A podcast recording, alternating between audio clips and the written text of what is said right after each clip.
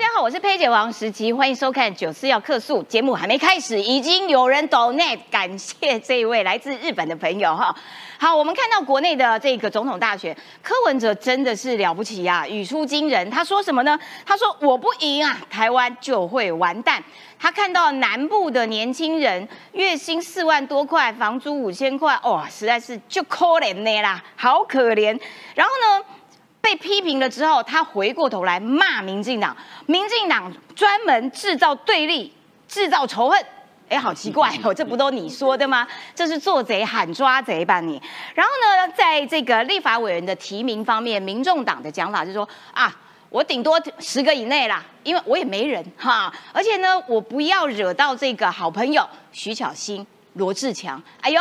讲得很白哦，这是什么样的意思？这也是罗志祥今天向侯办开炮的一个，嗯，底下真的已经有默契了吗？这是我呃，我们今天都会好好的来讨论。另外还要看到的是侯友谊从日本回来了哈，侯友谊回日呃从日本回来之后呢，国民党呢就说小鸡。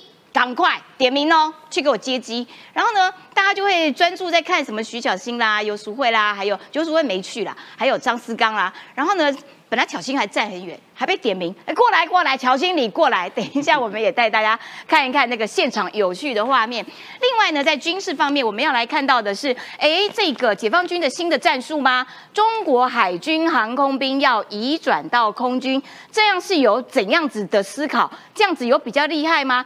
海军的航空兵，这不就是汤姆克鲁斯的角色吗？那汤姆克鲁斯为什么要移到空军去呢？他移到空军去可以干什么？待会北辰将军跟大家好好。的来解析。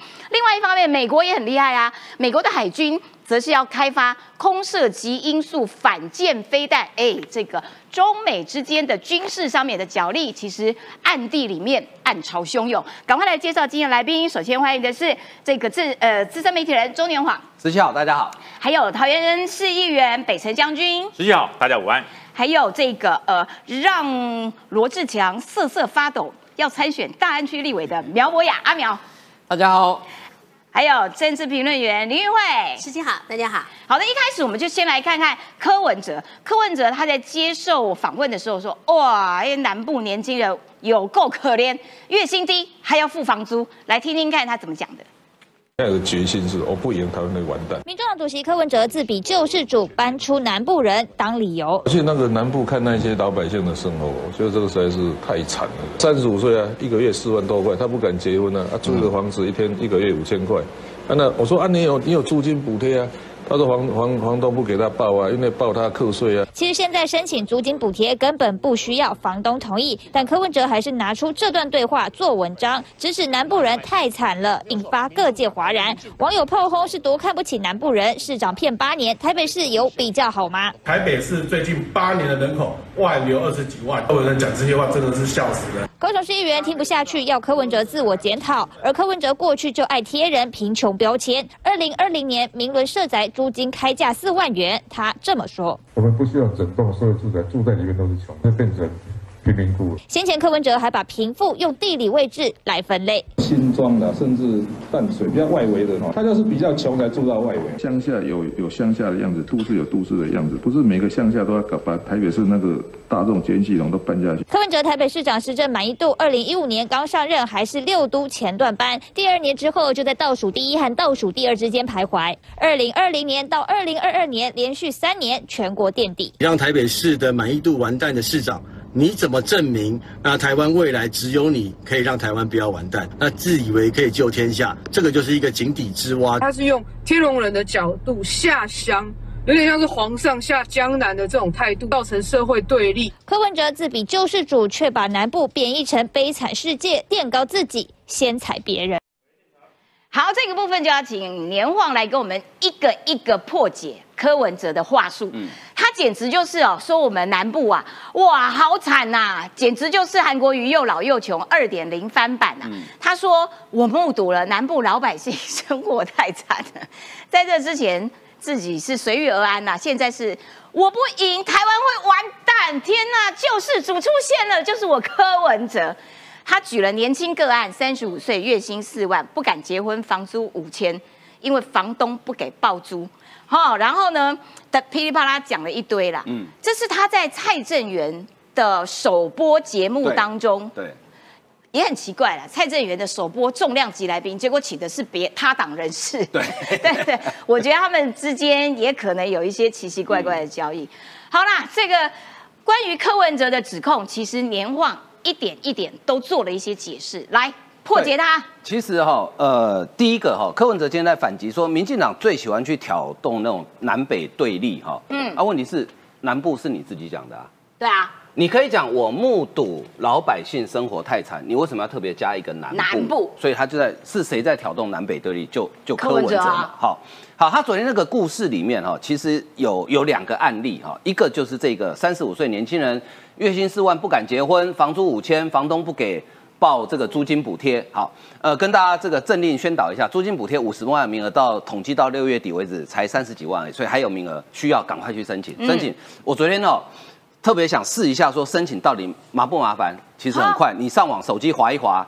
就可以申请，当然我没有到最后送出来，因为我我没有租房子，对我没有要租房，我只是看看跑一下那个流程方不方便，真的非常方便。那有房东不给报租的疑虑吗？现在的规定以前的确有，但是后来因为知道会有一些房东会会用这样去卡房客，对不对？或者是去加你的房租？对，所以现在第一个你在申请租金补贴的时候，你根本不需要告知房东，这是第一。第二，比如说我现在住在呃这个旧中路哈一呃三立这个地址，嗯。呃，我的户籍不需要在这里，我也可以申请租金补贴，所以也就是说，你不用被房东卡。哦，好，哦哦哦。那而且呢，你申请租金补贴，它钱是直接进到你的账户里面，房东根本不会知道。嗯、那如果，但是我会建议大家各位房客，因为我昨天问了一下我们三立书画室的年轻人小朋友，他们很多在租房子嘛，哈、哦，呃，好几个租房子他们都没有申请租金补贴，那他们跟我讲的理由都是房东不同意。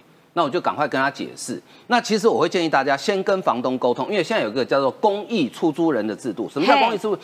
过去房东不让你报，是因为说你报了之后，我每个月会有房租收入，那我所得税会增加，而且重要的是我的房子的房屋税变成不是自用住宅，变成营业用，我的税率会变高。对，很抱歉，最近这些漏洞政府都帮你想到了，你只要变成公益出租人。第一个，你的房屋税不止不会变高，你还比一般自用住宅更低。他每个月有一千一万五千块，一万五千块的免税额。对，也就是说，你一个月的房租如果收在一万五千块以下，基本上你的所得税也不用去多申报这一条。当然，如果你房租收到三四万，那报一点税也是应该的啦，对不对？好，好，而且公益出租人申请非常的方便，所以你根本房东也不需要去申请。现在的制度是。假设我是房东，你是房客，嗯、你去申请了租金补贴之后，嗯、下个月政府就会通知我这个房东说，哎，你房子有出租哦，你要不要变成公益出租人？你只要说 yes，他自动就会帮你转换身份，变成公益出租人，这么方便、啊？对，所以非常的方便。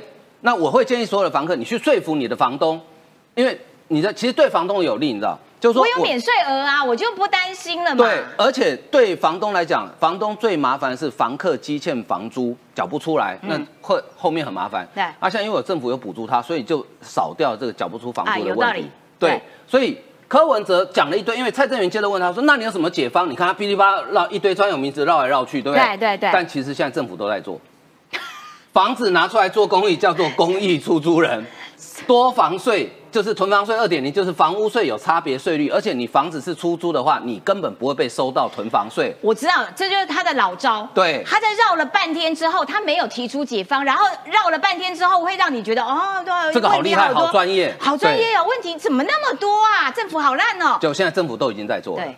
然后我好可恶哦。昨天让我吓到的是吼，因为柯文哲跟他他讲说他跟这个年轻人聊了一个小时嘛。嘿。我想身边应该有幕僚嘛。就民众党上上下下，上至党主席，下至月薪呃时薪两百块的工读生，没有人去了解现在政府的政策。你讲的这些问题，现在政府都在做。天哪！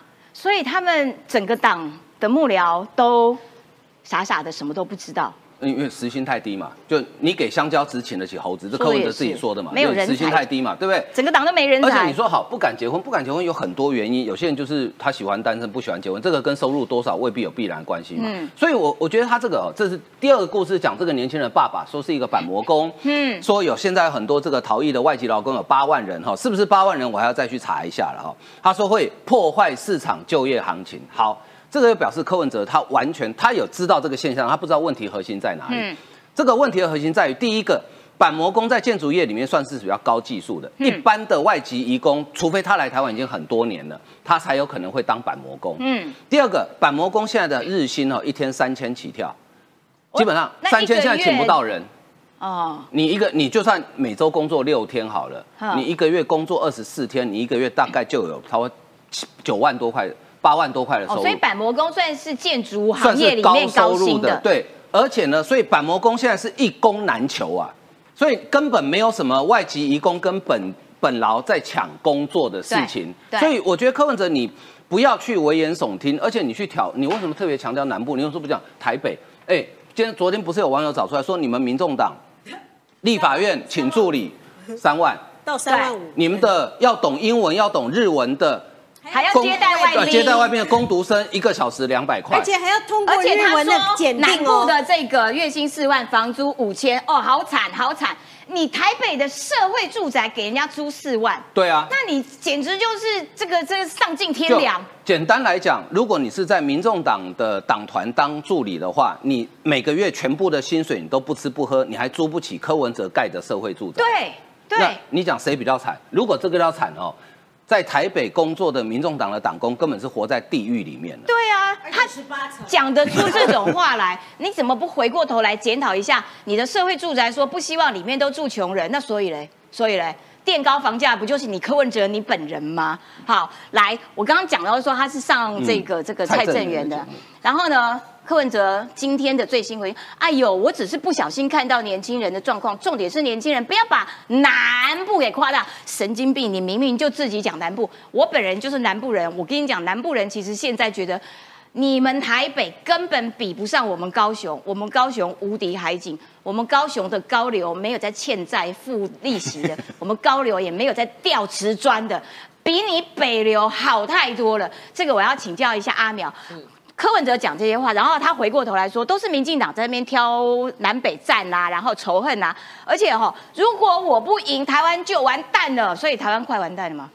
我觉得柯文哲的这个今天回应蛮奇怪的哦，因为他在蔡正元节目讲这个案例，其实透露出来是柯文哲不太了解庶民的真实状况是怎么样嘛。他如果真的了解台湾一般百姓的生活状况，他怎么会说出在南部月薪四万，每个月房租五千是生活太惨了？他如果不赢，台湾会完蛋。这很明显，柯文哲是假币不在 B 给了，讲白了就是是这样子啊。好奇怪，他为什么会不知道啊？这不是大家我们应该都知 道没有五月天的 keyboard 手是谁，他也不知道那个蔡依伦的舞舞团是谁我跟我。跟大家分析一下哦，柯文哲呢，他在新竹嘛，然后又上这个竹中，然后竹中之后呢，经过了考大学重考，考到台大医科，嗯，台大医科之后，哎、他就台大上班啦、对不对？嗯嗯，然后他居住啊，住在大安区啊。他上班的地点距离他居住的地方都在台北市最精华的区域，骑脚踏车就会到的地方。也就是阿苗的选区，请各位要特别注意哈。对啊，后来他成为了这个呃台北市长嘛，也一样啊。他上住在大安区，然后通勤到这个台北市政府。其实他生活的经验，如果大家发现他的生平的话，他生活的经验是非常都会的，而且是非常精英的。因为他一出社会的工作就是台大的医师嘛，嗯他的收入跟他的生活水准种种，甚至柯文哲买房子，他曾经自己讲过，买房子的钱还是爸爸帮忙出的。嗯，所以他对于一般庶民的生活其实距离很远啦。只是过去他用一种很亲民的形象做包装，但事实上他在蔡正元节目讲这个，其实对他来说最大的痛点是在于说，哦，原来大家才发现柯文哲认知的台湾社会是这样，跟我们一般百姓呢认知到了台湾社会差距太远。嗯，像是这个月薪四万，房租五千，柯文哲说叫做很惨。可是呢，我印象非常深刻。过去大家在讨论台北市社会住宅的租金的话，当时我质疑一件事情说，柯文哲啊，把社宅的成本虚报灌水，造成我们台北市的社宅租金过高，还曾经搞出明伦社宅四万这样子的案例。对，社宅很多人四万真的是让人无法接受。很多人看这新闻会笑柯文哲说。啊，月薪四万，房租五千很惨啊！月薪四万，如果他在台北租你社宅，光是月租就把四万全部吃掉，不是更惨？可是其实重点在于柯文哲当时我在议会里面跟他辩论社宅租金应不应该更便宜的时候，柯文哲回我一句什么？他说：“，他反对社宅太便宜。”我问他为什么，他说因为现在社宅数量还很少，如果很便宜的话，抽到就好像中乐透，他反对这样的做法。那你现在又去讲说南部人，哈、月薪四万，租五千，就到太悲惨，悲惨世界。我跟他报告，在台北市柯文哲时期，所有的社会住宅，每个不管一人房啊、三人房，所有的社会住宅月租都高于五千，远高于五千，即使过两万吧，对，即使你是具有中低收入户的身份、多重弱势的身份了、你可能付的都还要超过五千呢。在柯文哲时期，啊台北市社宅定价是这样的，所以收户也要付超过五千呐。对对，真的真的。所以说，在这样的情况之下，你反过来说，很多台北市民，尤其是租到台北市社社宅的市民，就会发现说，哎，奇怪，那为什么柯文哲市长当初他任内社宅的房租会这么高嘛？嗯，那为什么很多的台北市的年轻人就会开始想啊，如果月租四万，然后呃月月薪四万，月租五千叫做很惨。那在台北市月薪三万，然后房租一万二，嗯，那柯市长在这个时期给了什么样这些年轻人什么帮助？他没有解方，他只有说啊，我不赢台湾就会完蛋。他以前曾经讲过了，他说哈，现在台湾哈有太多只会批评、只会提出问题的人，可是却缺少解决问题的人。他以前讲过啊柯语录的金句啊，对所以这个金句现在是反过来大家要送给他嘛。对，那他今天又在批评说啊，这个民进党只会占南北，搞台湾的分裂。我就想问一件事，请问这故事是谁先讲出来的？柯文哲，嗯柯文哲上蔡正元的节目讲这故事，是民进党逼他要讲这故事吗？对啊民进党操弄柯文哲吗？没有吧？一刚一共的呀。那你自己讲的、自己举的案例被大家质疑真实性，被大家质疑你的判断力的时候，你反过来只会去说别人。那民众当然要问你说：好啦，你说不选给你，台湾会完蛋。可是选给你，你又要做什么？选给你，你要做什么？他要做民进党已经在做的事。对，这才是真正的问题，不是吗？我我我我真心觉得啦，就是有人正常人会讲出“我不赢台湾会完蛋”这种话，就是天哪！你以为你自己是真的是上帝吗？他现在已经超越雍正了，哎，对雍正不过是个皇帝，嗯他现在是上帝，哈、有押韵有没有？好，那 柯文哲呢，还在网络节目上面有一段话，他说。啊，我可以帮蓝的候选人站台啦。民众党我提名不会超过十席，找不到人嘛？对你就是找不到人，整个党都没人才呀、好，然后可是呢，他还讲了一些，就是说，哎呀，我跟徐小新、罗志祥本来就有交情啦，不会故意提名把这两个人拉下来啦，等等等等的。你明明是找不到人，然后又说啊，我跟他们有交情，不会故意把他们两个拉下来。然后现在有很多消息哦，这消息就是说，因为吴新颖啊，本来不是大家觉得说，哎，那你星光的嘛，应该是在新竹选嘛，那起起家的地方，嗯结果呢被柯文哲拒绝了。然后其实是吴新颖想要选松信啦，嗯哼，然后吴欣颖想选松信，就打到了徐小新啊，嗯柯文哲就说不可以，不要。好，然后呢，新竹怎么办呢？就说要找柯美兰选。哇天哪，那柯爸柯妈也一起选好了，所以你怎么能会可能会不分区，哦，不分区列不分区哦，所以我想请教一下阿旺，你怎么样看待说，所以柯文哲真的打算要跟蓝的在合作嘛？然后他没有人嘛？那如果没有人的话，万一他选上总统，他是一个没有团队、没有 team 的总统，那那怎么治理国家？其实柯文哲讲的好听一点哦，很多支持柯文哲的人讲说啊，这个阿贝最务实哦，务实是一件好事，但是我觉得柯文哲的习惯是他把任何东西都工具化，呃，人也一样，所有的政策都是工具化。为什么我这么说呢？比如说你看哈、一个政党存在的目的当然是为了要执政，对不对？好，你说你提不超过实习找不到人，这句话是实话。对，可是啊，然后呢？你是党主席耶，你提不到实习，请问谁要去努力？你要到处去找人嘛，你要找到很多人才进来嘛。好，那他讲说他跟徐小新、罗志祥本来就有交情，不会故意提名把这两个人拉下来。嗯，吴欣盈昨天有媒体报道说，吴欣盈原本想选松信，柯文哲回答他一句话说：“那我对巧心怎么交代？”好，现在问题来了，那巧青怎么不去民众党？对，从这句话我们大家看到，特别是现在如果你在看我们节目哈，这些比较年轻支持柯文哲的朋友们，假设你有有志于从事政治工作，我劝你千万不要加入台湾民众党，因为嗯柯文哲根本不会给你机会，他只是把立委的提名与不提名当做恐吓或是收买其他政党的工具而已。勒索啦，对，要么好，你你不跟我好，我就提名了，我把你弄下来啊。你跟我好，那我算了，我就不提名了。对，请问这是一个政党发展应该有的正常现象吗？每一个政党都有很多的年轻人，他们想要奋发向上，透过这个政党的力量跟政党的理念。结果当有一个年轻人他觉得说，哎、我有机会，我想拼看看的时候，纵使你知道他选不上，你也应该支持他，让他去试对看看、啊，为什么不让吴欣颖选松信？对啊，啊，你怎么知道吴欣颖选松信不会选上？对啊，对不对？这没有票没有投下去，大家都都不知道嘛。所以呢，显然柯文哲就是把这些提名与不提名当做一个政治的筹码跟工具，跟他党恐吓或是交换利益。好，那你看，所以才说他的大战略是气气保嘛。就我好像跟你们玩的都很好哦，小鸡我们都很好哦，然后到最后让这些小鸡都来靠向我之后，就自动产生了气保。没错，所以你看嘛，他说他的战略思维就是劝柯美兰选新竹嘛，因为吴欣颖不去嘛，嗯。那柯美兰嘛，哈，那呃选来选去都自己人嘛，哎，那柯柯美柯嗯。柯美兰有任何政治上的历练吗？没有。他就直接这样子，哇，他政治上历练，他姓柯哦，啊，他姓柯就可以选，哦就柯文哲的姐妹，这对，这样就 OK 了。呃，柯爸柯妈可以改呃列不分区一二名哦，OK 啦，OK 啦。整个就是柯氏家族对，反正。反正这个这个党你说了算嘛，就柯党嘛，对不对？嗯好，所以侯汉廷是说，他说柯文哲不想得罪侯友谊跟蓝色小鸡，最终目的是为了搞气保。哦，嗯他他柯文哲的盘算当然是气侯保柯嘛，对，他的盘算已经这样嘛，哈。对可是呢，他这些首路哈，从二零一四年我们一路看到现在，其实当时大家因为他在当台北市长的时候，说实在曝光率没那么高，检验度也没那么高，嗯，所以有些人觉得有趣，嗯嗯，讲话呃很务实。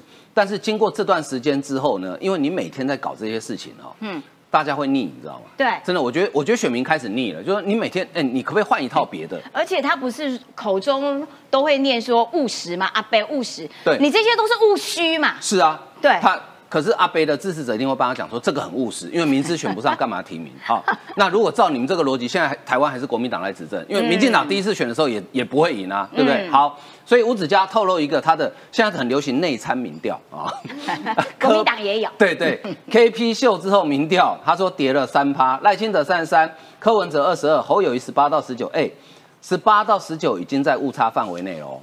对，也就是侯友谊快要追平柯文哲，甚至超车喽。所以朱立伦没有骗人，对朱立伦是对的。对，朱立伦这次你讲对了。吴子嘉讲，他说演唱会害到整体下降三趴，二十到三十九岁大降。嗯嗯，结果柯文哲今天他还可以凹，这个他也可以凹。他说不开可能会掉更多。哦，好赞哦。问题这个是不开可能会掉更多，这件事情我们已经无法检验了。对所以他就只好用凹的，也就是柯文哲这种个性，他如果不改的话，我想他也改不了了。嗯呃不一定啊，他可以紧急加开一场，啊，对，多开三场紧，急加开对两三场哎，因为如果他说他觉得不开不开会掉更多，所以开一场掉三趴嘛。那再开个三十场，他的民调应该会多三十趴。啊，北中南都开哦，还有有没有？东，还有离中。南东、离岛都开，还有金门，金门一定要去，因为金门县长是民众党的。哦，一定要去。而且因为南部很惨，所以你要多办几场。对，多开几场嘛。柯文哲，我笑你不敢。好的，感谢年晃啦，哈，这深度破表。好，另外呢，我要请教一下北辰将军啦，就是说，所以如果柯文哲的大战略是弃保的话，哎，拉拢这些小鸡，小鸡的确，国民党的小鸡的确也是蛮配合的啦。你觉得这一招会奏效吗？哦，非常有效。真的、哦，柯文哲这很厉害哦，他说我提不出太多，我大概就提十席，嗯嗯，这个区域立委。那全国国民党大概提超过七十席了，那你现在这七十席，谁想那十席在他的选区？嗯人人自危啊，嗯嗯，人人自危。他现在只点出几个人我不会提啊，罗志祥啊、徐小新啊这些我比较友好的我不会提，就是说你想我这十个人要放在哪里，只要你不想我放在你家，你就来跟我友好。哎、这多厉害啊！他只有十个人，他只有十个人哦，对他只有十个棋子，可他却可以威胁到七十个人。嗯，那国民党能讲什么？国民党讲说你不要怕，他推出来也不会上。国民党说你说谎，他如果丢回到这边，他不会上，但是我一定落选嘛。对，所以柯文哲就要恐怖平衡啊，所以他很轻描淡写的讲说，哎呀没有啦，我找不到那么多人，我就十个，嗯，我就十个，十个放哪里我也不知道，嗯，哎，这我也不知道，他只说不会放在罗志强，不会放在徐小新，他友好的这些人不会让他们落选，嗯，那听在其他的耳朵里怕不怕？怕死了，超怕的嘞！万一到桃园呢？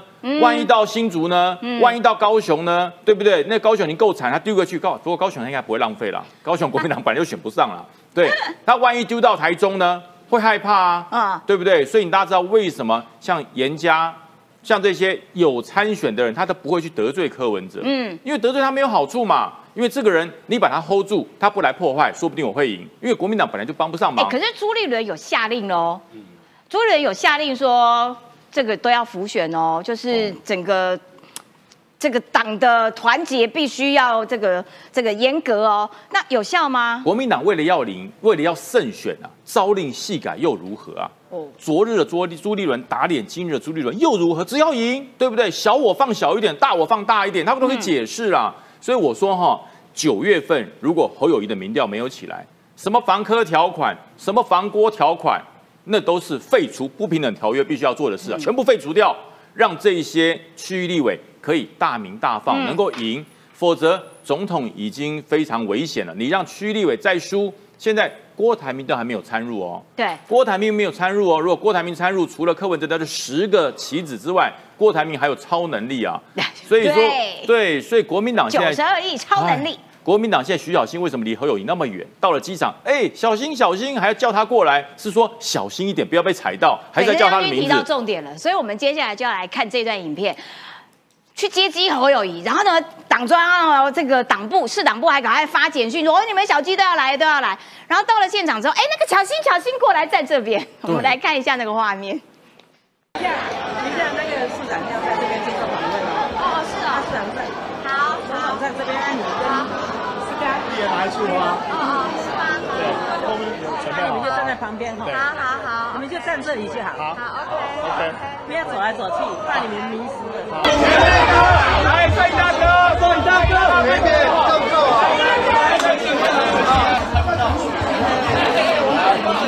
好，谢谢。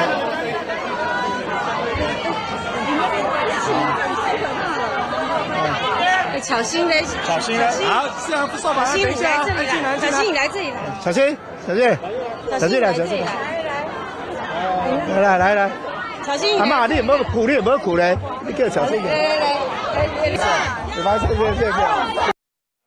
Oh my god，真是有够难看！乔欣，乔欣，你来了，你来了，好，来站这里啊！不要乱跑，我怕你们迷失。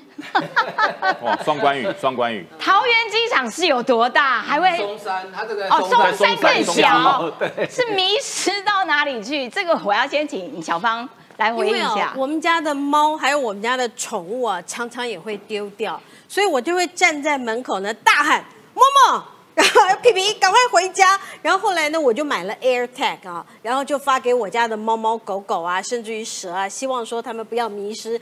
我建议小新，你下次不要再要 A 这个 iPhone 手机了，你要 AirTag 就好了哈，这样子你保证你不会迷失。哎，老实讲，我真的觉得国民党现在真的是蛮难看的啊。就我们其实刚上一趴讲到柯文哲，柯文哲他现在啊，他唯一的一个招数美其名为鲨鱼战术，实际上真的胡说嘛，因为。他都是一知半解，他把他完全不知道的一些的政策啊，这个拿出来讲，然后的这个你看到了说这些他不知道的政策乱嘴，像刚才阿晃所说的这个有关于这个公益出租人，他今天他其实还嘴了一个，他嘴了一个说长照的部分，他说啊他以后他当选总统以后，他要。照顾啊，这个呃有一些重症的这个家人呢，你如果住到医院以后，我会做得更好。这是他当医生以后他的这个感觉哦。那其实问题就来了，补强哪一块长照？呃，他要补强是已经在医院照顾，这我们健保就已经在处理的部分，而且我们现在有很多这个在呃这个就是一些的居家治疗的这部分，我们其实都有在处理。他现在还在讲这个，所以你就会发现说，柯文哲现在有个很大的问题，他完全不知道政府到底在做什么，但是他胡说。他这样子叫做乱造谣、乱造假，因为你知道，我真的身边好多人，他们因为我们这个年纪，其实长辈、父母亲都很需要这个。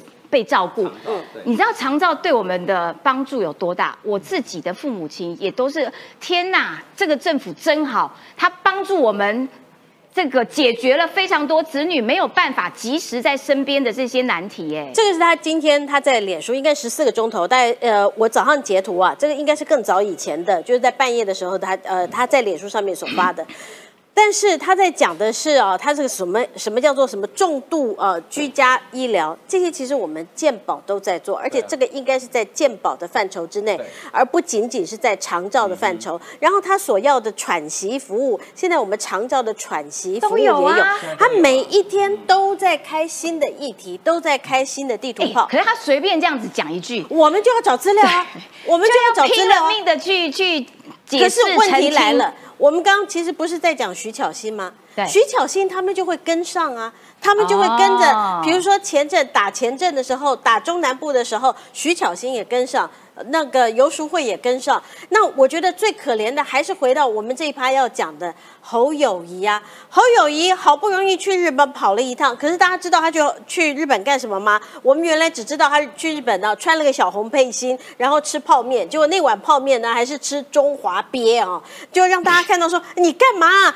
台风天我们吃泡面，我们都是吃维力炸酱面，为什么要吃鳖的那种的这个面呢？就被大家笑。然后这个侯友谊所有的新闻是。被之前是被谢点玲盖掉，回来以后又被徐巧芯他们跑来跑去，徐巧芯还要一个牵绳把它牵住，这些所有的新闻盖掉。那呃，当徐巧芯他们在讲政策的时候，侯友谊已经提不出任何的政策，他所有的这个虚假的政策确实跟着柯柯文哲的背后跟着跑。那你觉得这个侯友谊他的这个民调还可能起得来吗？所以，我老实讲，我真的觉得侯友谊啊，真的腹背受敌了。嗯，这个外有呃郭台铭啊，在给他捅刀，给他补刀，然后。内有像徐巧芯啦，像这个呃优淑会这样子的这议员，再继续啊给他这个加码，你觉得他的民调会好起来吗？哎，可是啊，玉慧，我想请问，就是说，因为柯文哲的声量的确大，然后他不断的在鲨鱼、鲨鱼、鲨鱼，一直丢、一直丢，尽管内容都是现在政府已经在做的，但是就会变成说议题的主导权永远在柯文哲身上，这个对赖清德来说，恐怕压力也会变很大呢。呃。其实这样子的现象，我们在网络上面啊，应该可以看得到。他过去一直到现在，一直都是这样子操作的啊。那过去是因为他每一个议题，因为他是在市长的位置上面，而且他过去没有提供一些确切的数字跟确切的标的，而且这个他过去很多都是啊民众的感受。那感受这种东西啊，是比较难去衡量的。嗯。但他现在啊，因为他要选总统，很多的指涉是指涉到确切的数据，包括说我们刚刚讲的四万块钱用五千块钱这个呃租房。房子，或者是他讲到了前瞻的相关的建设，前瞻为什么给高雄钱多，为什么给台北钱少？就我们就发现，原来是你台北市政府自己不肯写案子，然后自己不肯去自筹款呢，不够多。所以这些当数字一出来以后，虽然说我觉得辩护的人，或者是理解的人，或者是对于啊柯文哲这种乌贼战术觉得非常烦厌的人，我们会觉得很辛苦，辛很辛苦。像他在讲这个长照，他想说我要推居家重症长照，明明这个是。在我们健保里面就已经做了，明明这是我们长照里面就已经有了喘息服务。现在各位你看，我们常常在路上的时候，你会看到卫福部的那个长照车、长照的那个服务车满街都在跑，那些都是在帮忙啊接送啦，或者是提供一些对对，你会常常看到外面贴了那个免费，你知道吗？对你要申请，我妈都有做。对，那个要提出申请，你要 对对对，要提早预约，因为这才公平嘛。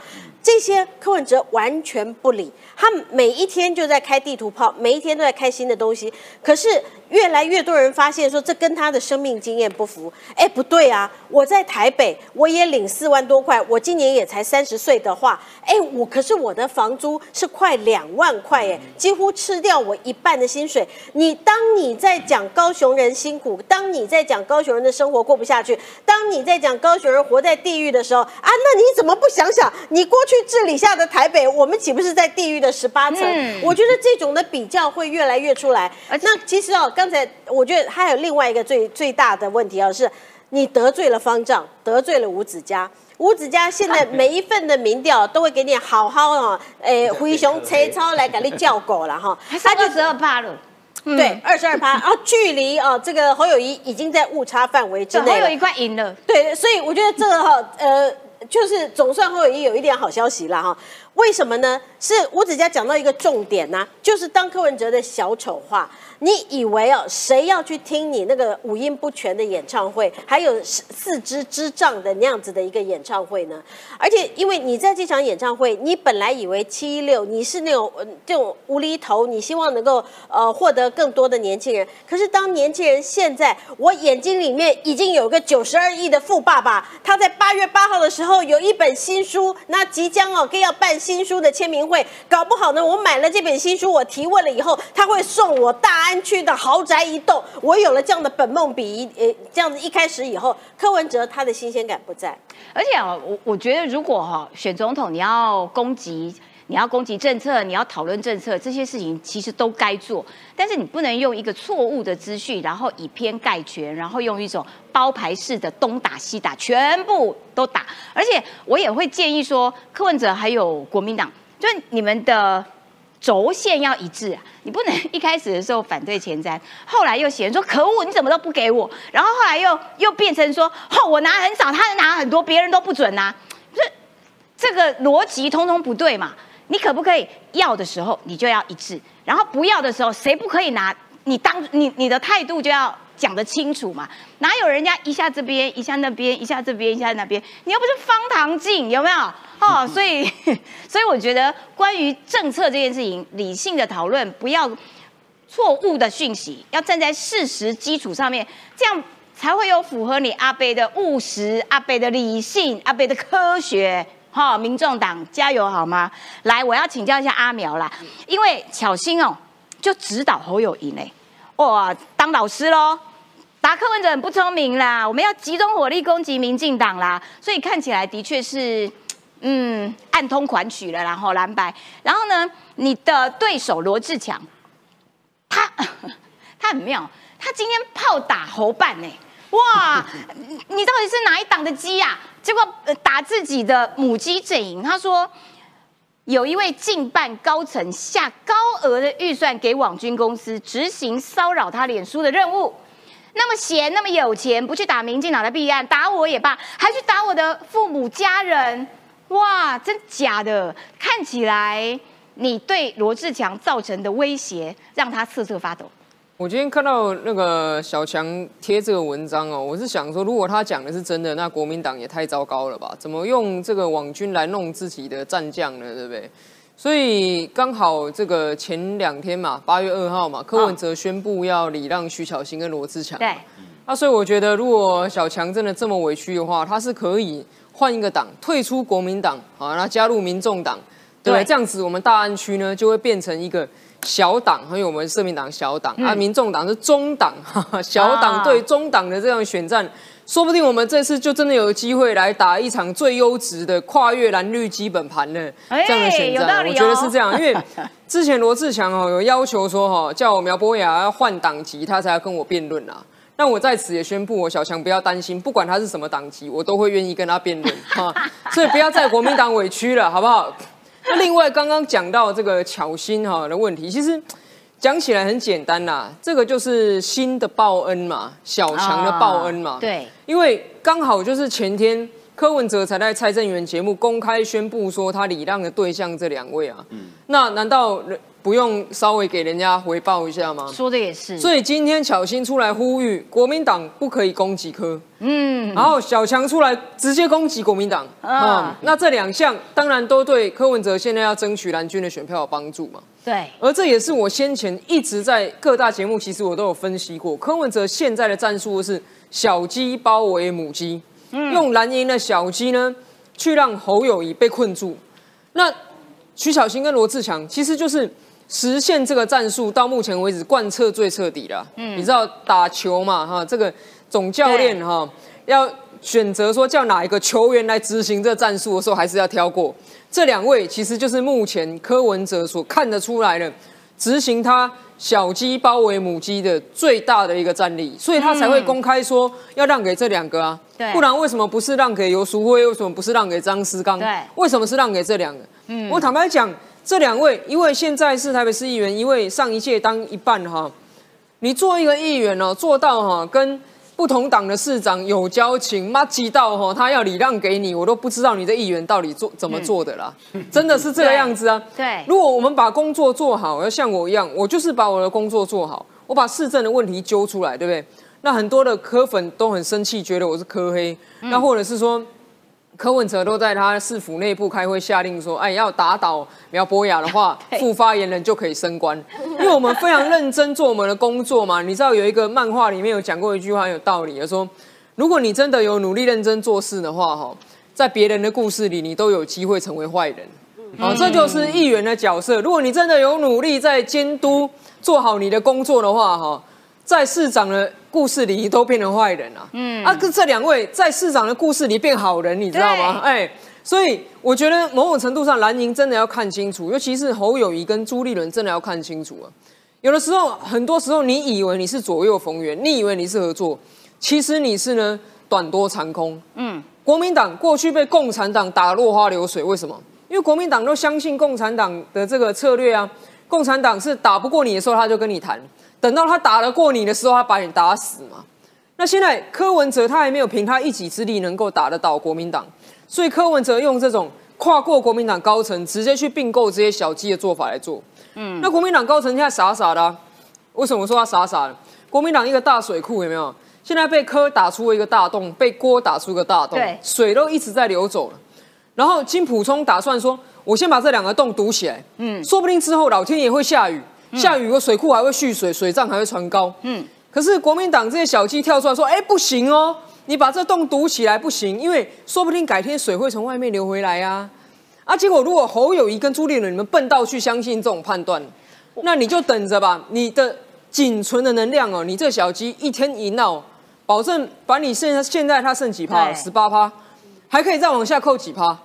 这就是最最单纯的一个问题啊！假设今天啊，徐小新都会说一脸会输的样子，是要跟你团结。对。可是你们这一些一直制造怪声的小的小鸡，就是造成侯友谊一脸会输的样子的根源呢？对，没错，他们才是那个因，然后一脸会输的样子是那个果。对。然然后我我真心觉得国民党哦，朱立伦跟金普聪他们两个人真的应该出来打一架啦，因为两个人的路线完全不同。呃，金普中想方设法要把侯友谊的水位给拉高，可是朱立伦因为要顾立委，所以呢，就蓝营人士也说啊，不分区提名将会是党整合的筹码啦，等等等等，你必须跟白合作嘛，然后所以你必须要靠这些不分区的啦，靠这些区域立委的整合，所以两个人是走金普聪跟朱立伦是走在一个平行线上，完全没有交集，所以侯友谊的那个水库呢，一直。蓄不蓄不了水，这件事情有点麻烦，所以两个人出来决斗，谁赢了就听 谁的，比较比较对嘛，哈，气死我了！来，我们要来看这个呃军事方面的讯息，这个要请北辰将军啦，因为呢，中国海军航空兵要移转到空军这件事情，到底是为了什么？我无法接受汤姆克鲁斯要被调单位。你不允许汤姆克鲁斯换制服哈，把白色的换成空军的制服，那是不太像的。虽然都是开飞机，可是在船上开跟在陆地上开是两码子事。嗯，所以说中国以前的航空兵几乎都是啊这个空军的。嗯，他的优秀的飞行员几乎都空军的。那现在要让空军的空飞行员。到船上面来飞，其实这要经过一段的阵痛期。哎，到船上航母上面飞，不好飞机，不好飞，那是最厉害的，不是吗？不好飞。最厉害的空军啊，飞机要 飞机要不一样，驾驶员要不一样，嗯，起飞跟降落的方式跟陆地上都不一样。对，因为陆地上它有一个跑道的长度，它可以滑行，可以减速，可是这没有啊，它就这么短啊，它降到中间就要用那个钩索把它给勾住，所以那个飞机是这样子，是用勾住的。它起飞的时候不是像用飞机自己的推力起飞，它是用不管是蒸汽弹射还是用滑跳，它是突然间让它跳起来的，所以很短。如果飞到尽头，这是一个滑跳；如果飞不上不去，就掉海了。飞不去就掉海了，那没有跑道啦。好难哦。对，刺激哦。对，很刺激，很刺激。对你不要以为都是看好莱坞的芯片，升天就下。哎，对对，飞过去，然后就飞上去。减一啊。会掉下去。啊。而且大家不要乱说，掉下去捞起来就好，掉下去往往都找不到。都找不到那个海下面有海流，它就不知道哪去了。所以说这是一个非常危险的工作，所以呢，它要很大的经费，它的飞行员的素质要高。嗯，加急要多，嗯嗯，然后飞机的特性，那个鼻轮弹射都有特殊的，所以它有很大的经费，所以它要把海军里面包含了什么轰炸机，以前海军有轰炸机哦，哦，了解。对，海军在岸边还有什么？还有防空雷达哦，因为以前中国的海军开不远嘛，都在岸边跑嘛，所以它的防空都在哪里？不在船上，在岸边。我知道了，因为航母太贵了，太贵了中国根本养不起，所以就啊，那我就把你移到其他单位对、别的单位养。把花钱的单位都丢给空军。哦哦，轰炸机给空军，电侦机给空军，雷达站给空军，一边一些海军原有的基地全部都给空军，让空军养。他会把钱集中来发展航母的经费，哦一艘航母一年一年哈十二亿美元。吃钱大水怪。这只是只是船那艘船而已哦，上面的飞机、上面的飞行员吃喝拉撒睡、油料维持二十亿，一年二十亿，好吃钱哦。还有三艘，三艘就是六十亿美元，换算成人民币超过五百亿人民币，哎、嗯养不起啊，养不起。对，的然后你太贵了如果还有你还有机场，你还有雷达，你还有防空，对海军就会被其他的军种大小眼啊。嗯嗯，习近平，你比较喜欢海军对不对？他吃掉了预算超过一半，嗯那好，你你要这预算对吧？来给你，嗯我把我不要全部丢给你，所以他是把海军实在不需要的全部丢出去。嗯但是基于中国解放军有个最大的问题，他们的本位主义非常重。嗯你丢给我空军，这些人到了空军，心中千万个不愿意。哦外来人，嗯外来，你是海军的过来，他会欺负你。哦所以说，其实整个解放军的整顿开始发生了一些矛盾。所以你看，从火箭军到海军跟空军，现在陆军还没有搅入嘞，哎等到全部进去就变个麻花了。海军军也被清洗过了。没错没错。你看，海军的副司令员跑去当火箭军的司令了。嗯你有听过哈那个刷油漆的叫他去指挥交通吗？对不对？指挥交通的警察说：“哎、你今天不要到警察局刷油漆，这专长不符嘛。嗯嗯刷油漆有刷油漆的专业，指挥交通有指挥交通的专业。对你叫海军的副司令员去当火箭军的司令员，最大哦。嗯他本来穿白色制服，一天之内变火箭军司令。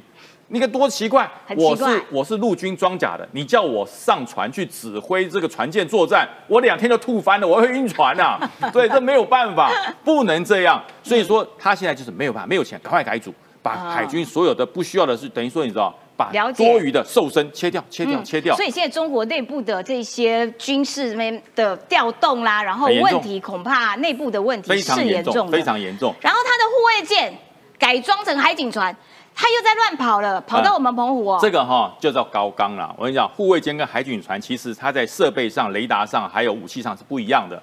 可是中国就直接把它涂成白色，因为海警船就是白色的。你看我们海巡的船白色，装是海警对对对对，就好像把一艘军舰直接涂成白色，嗯然后就跟他讲说看不到看不到，我不是军舰，我是海警船，我没有过来要打你，我是海警船。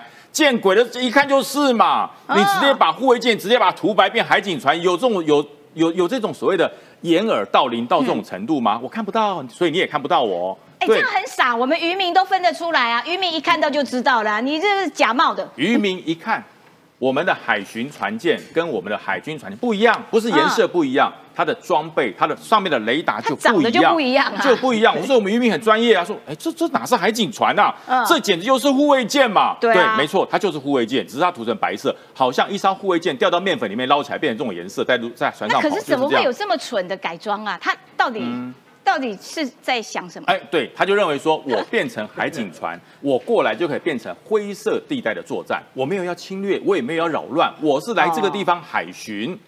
对，就这样。可是呢，所有然后反正这边。是我的，我就会跑来这边。它就是从动五六型的飞弹护卫船改的，直不是改啦，直接换颜色直接啦，换颜色直接涂啦，直接喷漆，铁乐士喷一喷，喷成白色之后就上就上去了就让他说这就是海警船，这简直骗人。可是很讨厌，他就是不断的在我们周围这样子骚扰骚扰骚扰，对然后假装说，哎，这一块都我的，对没有哦，美国其实没有让你这样子哦，美国也有在维护那个社会呃地球的秩序，好吗？哈，然后呢，这个我们来看到是《自由时报》的报道，共机扩大区里用东海防空识别区，这是什么东西？对，共军就是说哈，你每次台湾都说你的 ADIZ，对啊那个不算，那不算，我的才算，我的才算。对你画一个，我画一个东海防御的。就是 ADIZ 啦，防空识别区。他说这个地方我进来就不算不算越界。你每次说我去侵扰，我去骚扰台湾，没有，那是我的，那是我的。所以说美军哈，他嗯做这个方式，他开每次人家笑说美军落后共军，他的极音速飞弹。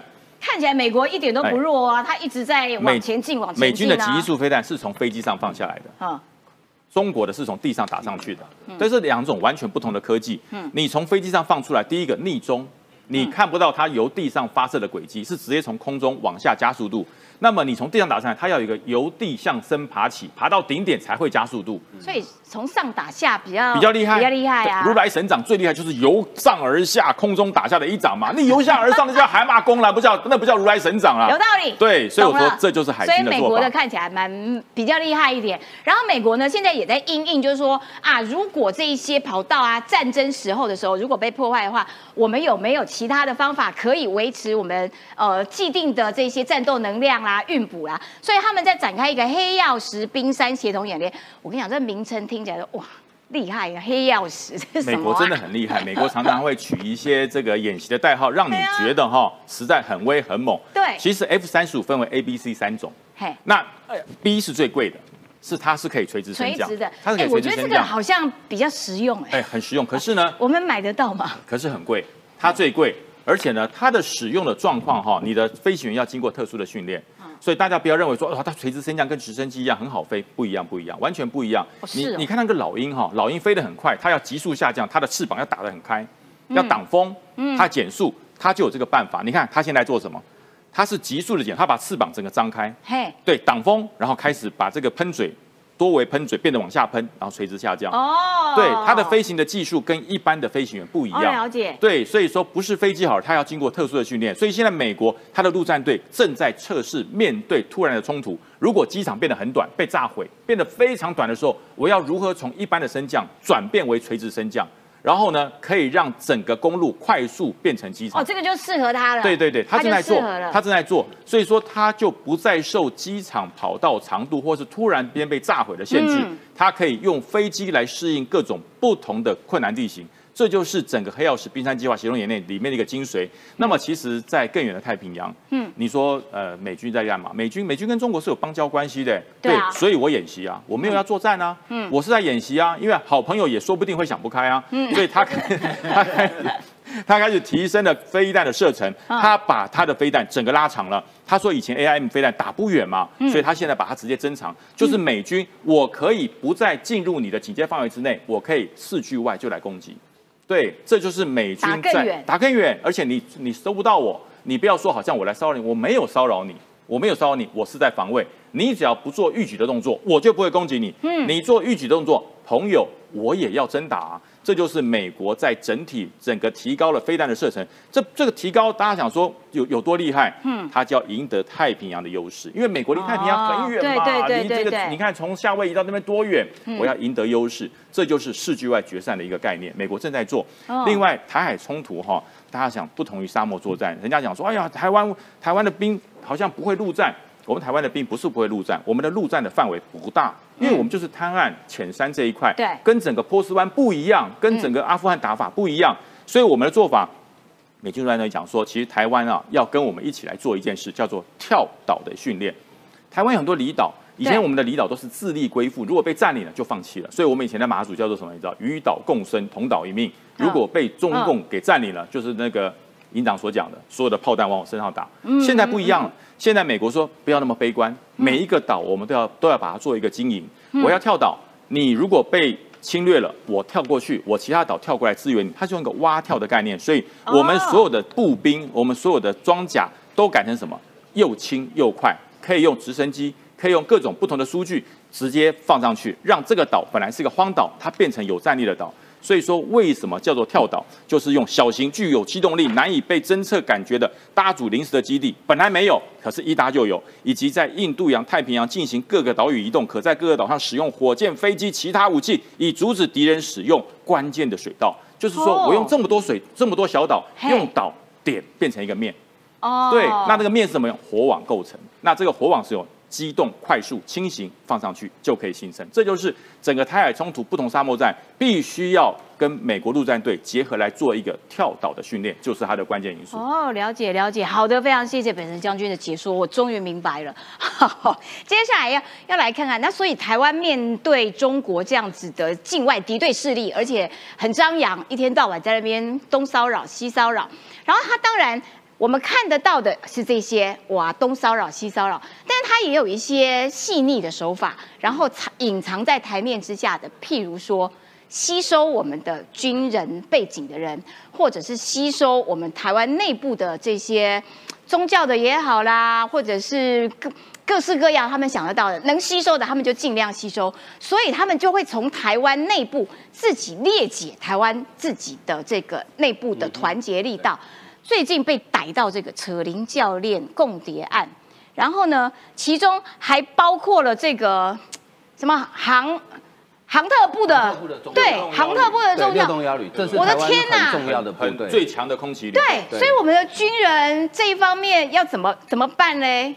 其实呃，中国在从事这个间谍工作哈，它当然台湾是它重要目标，但是他其实在全世界都在搞间谍工作。所以呃，我先讲一个，就是美国有一个很有名的智库叫皮尤哈，他们前一阵子公布了一个全球二十二国的民调，嗯这个民调它是每年做的哦，就发现说今年做出来的呢。呃，在全世界主要国家里面，大概都平均有超过七成以上的人对中国是负面印象。对，那对习近平负面印象比例更高，大概将将近八成。嗯，其中一个国家改变最大，那个国家的印度，印度在二零一九年的时候对中国有负面印象只有百分之大概四十五、四十六。嗯，今年做出来呢，已经多了二十一趴，到百分之六十几了。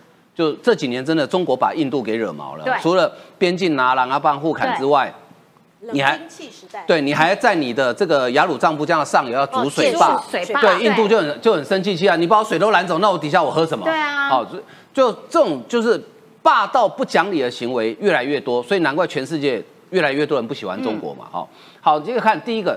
这个扯铃教练啊，扯铃是一个运动，它不是说我们这个讲的，但是这个案情真的比扯铃还扯啊。嗯，这个教练其实蛮有名的、欸，哦，真的哦、他在国内的扯铃界啊、嗯这个我们扯铃大概我们比较平常大多数人比较少关心的哈，但是很多小朋友都很会。小朋友都会玩，对他其实还抛接什么的，他其实是蛮在国内是蛮出名的扯铃教练，嗯结果呢，他竟然发展共谍组织，对，很离谱哎，因为他是他，因为他是退伍的这个军呃，算是军人背景对军人背景。他退伍之后呢，呃，可能中国就看上他这个背景了，所以就利用他来发展共谍组织。他先第一步先吸收他以前军中的可能同袍，嗯，然后学长学弟，大概基本上你找对军人发展共谍组织，大概都采取这样的模式啦。对。比如说我找我假设我是于将军的学长，然后我去当共谍组织，我一定第一个找于北辰嘛，因为对熟嘛，对好好讲话嘛，哈。而且我我去统计了最近几个发展共谍组织，大概现在用女色的比较少，现在几乎都是用钱。嗯，可是我觉得很可怜哎，他们拿的钱其实真的都不多哎，大概就几万块，了不起几十万哎，跟我们想象的那种什么几百万、上千万，那个很少。差很多哎，嗯，我觉得你何必为了那么一点点钱，你去背叛你的国家？那如果说你是军人，你有领月退俸，你这个被判刑之后，你月退俸你也没了，那你损失不是更大？好，再来这个很可怕，航特部六六栋幺旅的中校，这个很夸张哎，而且他泄露听起来就是一个重要的单特部就是位，陆军的，他我们以前我们叫陆航部了，哈、嗯那他就是什么？他就其实他就是伞兵部队了，哦主要就是伞兵部队。